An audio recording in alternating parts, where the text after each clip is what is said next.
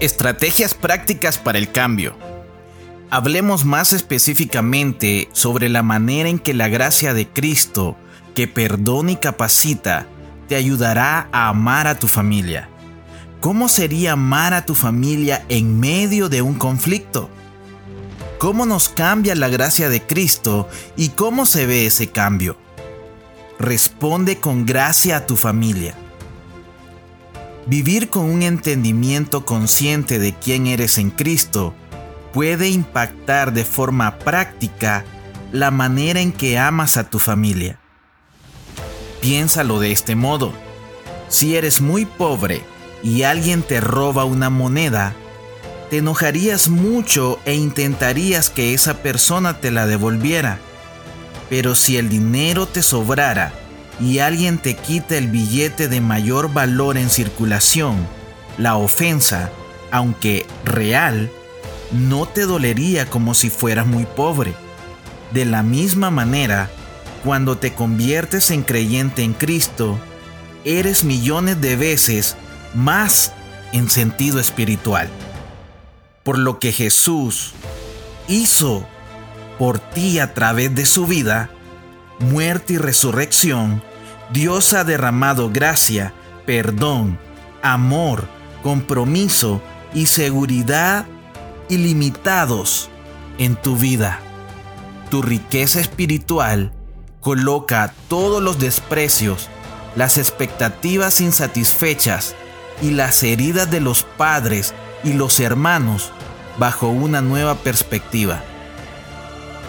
No significa que debes ignorar o dejar de sentir las heridas, pero éstas se desvanecen en comparación con lo que has recibido en Cristo.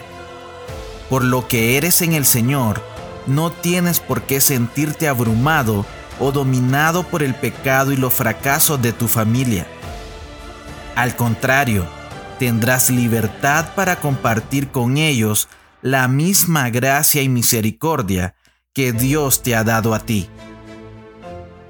Si creciste en una familia muy abusiva, necesitarás sabiduría para saber cómo compartir la gracia de Dios con ellos.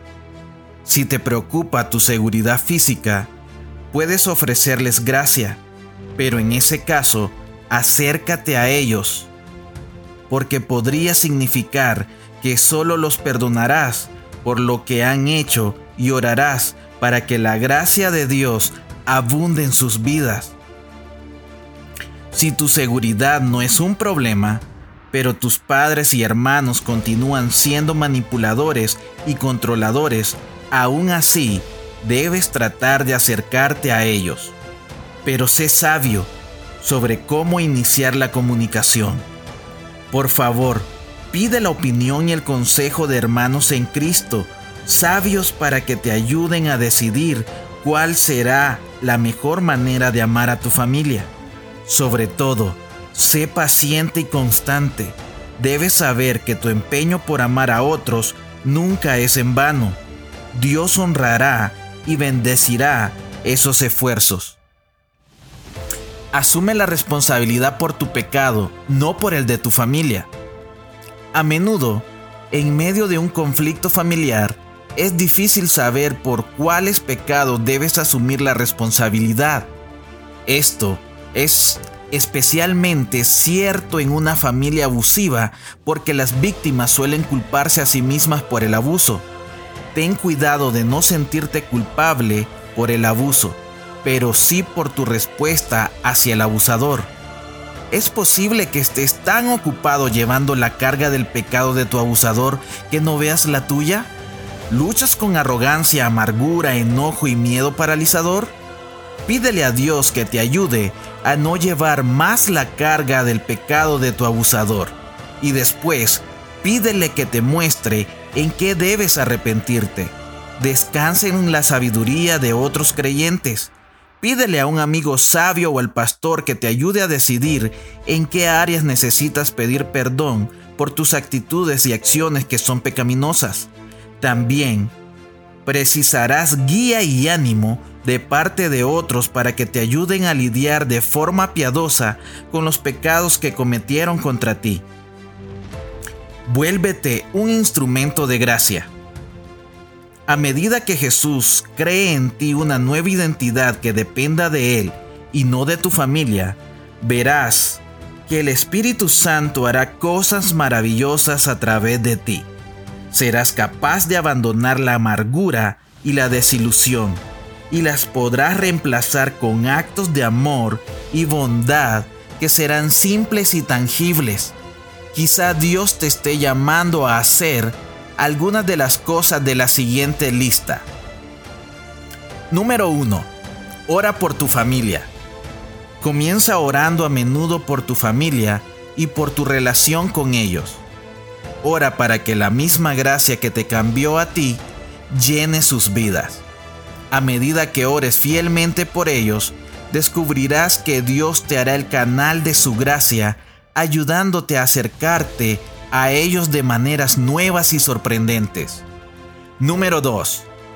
Abre las líneas de la comunicación. Llama a casa, escribe cartas, recuerda los cumpleaños y los aniversarios. Si el abuso ha sido un problema, pídele a un amigo sabio que te ayude a decidir cómo protegerte mientras te acercas a ellos con amor. Número 3. Pide perdón. Toda relación humana incluye a dos pecadores. Por lo tanto, eso significa que tal vez tengas que pedirle perdón al menos un miembro de la familia. ¿Has sido antagónico? ¿Te enojaste con facilidad? ¿Eres arrogante? Dirígete al miembro de la familia que heriste y pídele perdón. Número 4. No tomes partido ni permitas que nuevos conflictos te atraigan. Resiste la tentación de caer en antiguos patrones y maneras de relacionarte. Déjales en claro que no estás interesado en tomar partido ni en murmurar sobre otros miembros de la familia. Al contrario, que tus palabras y acciones les demuestren que te importas y quieres que tu relación con ellos sea cercana, pero libre de las políticas familiares. Puede que también quieras decirles que oras por cada uno de ellos. Número 5 no asumas el rol de consejero de tus padres sobre cómo educar a tus hermanos. Es tentador asumir el rol de aquel que le dice a sus padres cómo educar a los otros hermanos, en especial cuando los padres toman decisiones poco sabias o muestran favoritismo hacia un hermano o hermana. Recuerda que Dios te ha dado responsabilidades claras en tu relación con tus padres debes orar por ellos y honrarlos. Deuteronomio capítulo 5 versículo 16. Pero no eres responsable de tomar decisiones por ellos sobre la paternidad. Saber que Dios está obrando, aunque la relación familiar sea muy complicada, y que en el proceso te está enseñando, te ayudará a ser responsable, pero no controlador. Es posible que en algunas oportunidades sea apropiado y amoroso ofrecer sugerencias útiles, pero ten cuidado de no hacerlo en forma autoritaria o arrogante. Número 6. Sé sabio en cómo comparten su tiempo. No te conformes solamente con la distensión relacional cuando se visiten en sus respectivas casas.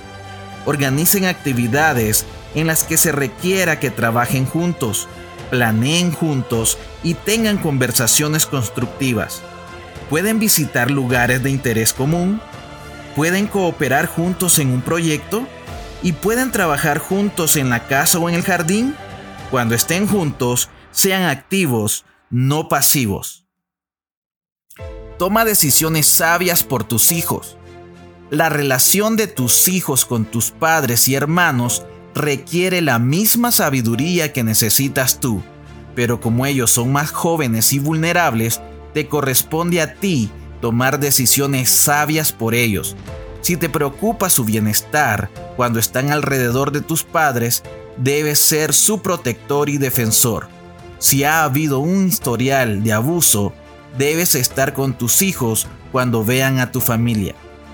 Después de cerciorarte de que estén seguros, puedes usar la situación para ayudarlos a aprender a amar a las personas difíciles. A lo largo de su vida, enfrentarán a muchas personas complicadas y el presente es un excelente momento para enseñarles a amar a los demás como Cristo los amó a ellos.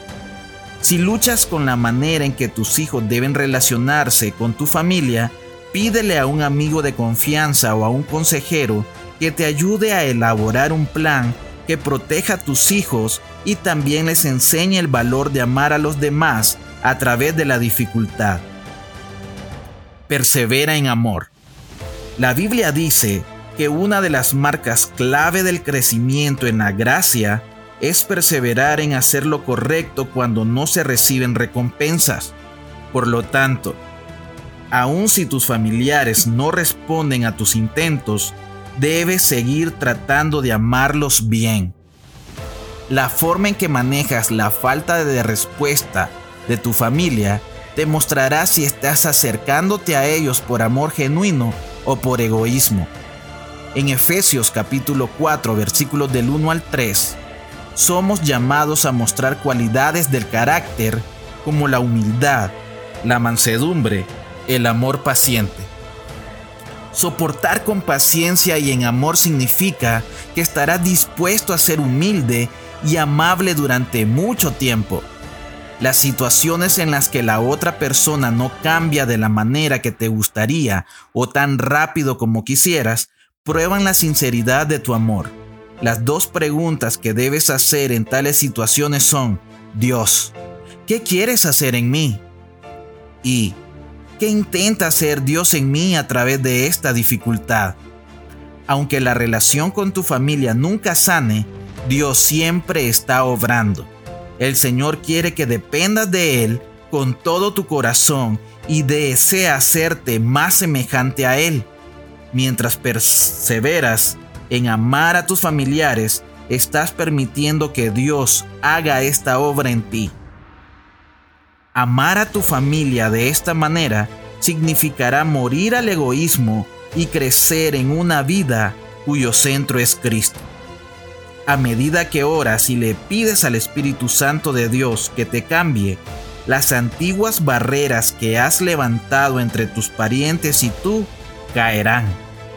Esto animará a los miembros de tu familia a derribar las barreras que ellos han levantado. A medida que tu amor a Dios crezca, te acercarás a tus padres y hermanos con sabiduría. En vez de buscar su reconocimiento o aprobación, los amarás de manera sacrificial como Cristo te amó a ti. Serás capaz de acercarte a ellos porque Dios en Cristo se acercó a ti y su amor se ha derramado en tu corazón. Romanos capítulo 5 versículo 5. El amor de Dios fluirá de ti hacia tu relación con tus parientes. Puedes depender del amor de Dios que nunca falla para que te cambie a ti y a tu familia. Mis queridos amigos, espero este podcast haya sido de bendición para su vida. Les pedimos de favor que lo puedan compartir que le puedan dar likes y que puedan suscribirse también a este canal de YouTube y a estas plataformas de podcast como lo son Spotify, como lo es Apple Podcasts, como lo es Google Podcast, con el único propósito de que con tu like y con tu suscripción puedan también otras personas verlo en diferentes plataformas y así puedan aprender y ser edificadas por la palabra de Dios. Yo soy Ovidio Pineda, que Dios los bendiga.